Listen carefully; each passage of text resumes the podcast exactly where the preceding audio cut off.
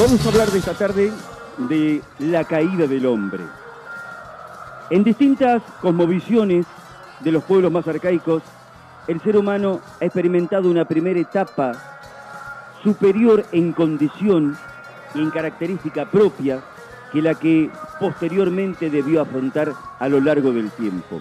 Esta idea de que ha tenido una etapa prístina de superioridad en su concepción y en su ontología se comprueba, por ejemplo, si uno compara tres culturas totalmente distintas.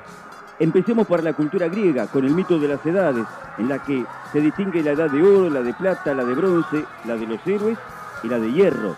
Y la edad de oro era aquella en la que el hombre no conocía ningún tipo de sufrimiento, ningún tipo de padecimiento. Por lo tanto, vivía una condición de superioridad respecto de lo que le tocaría posteriormente. En la cosmovisión maya, en el libro del Consejo en el Popol Vuh, los dioses, los formadores, buscaron en cuatro oportunidades crear alguna criatura que fuese capaz de invocarlos y de adorarlos. Y aquellos fueron los hombres de maíz, en el cuarto intento. Pero los hombres de maíz fueron perfectos en su creación, y los formadores, los dioses, temieron que se igualaran a ellos y que no los invocaran. Entonces decidieron petrificarles la vista para que no pudieran ver más que lo inmediato y así disminuir su condición de casi dioses que tenían en el comienzo. Y ustedes saben que en la tradición judía, en el Génesis bíblico, Adán y Eva fueron expulsados tempranamente del Edén por haber pecado tras la desobediencia de comer el fruto y por lo tanto perdieron la inmortalidad y su condición original.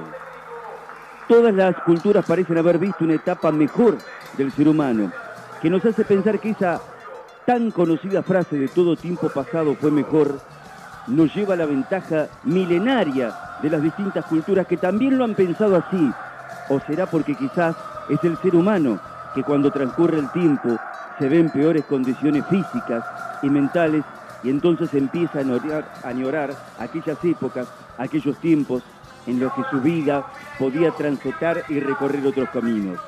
Lo cierto es que siempre hay un pasado que parece hablarnos de mejores recuerdos y de mejores posibilidades, pero sería bueno empezar a mirar con optimismo el futuro para que no vivamos siempre de nostalgias, sino de ilusiones que aún en cualquier etapa de la vida puedan construir caminos de optimismo y de crecimiento.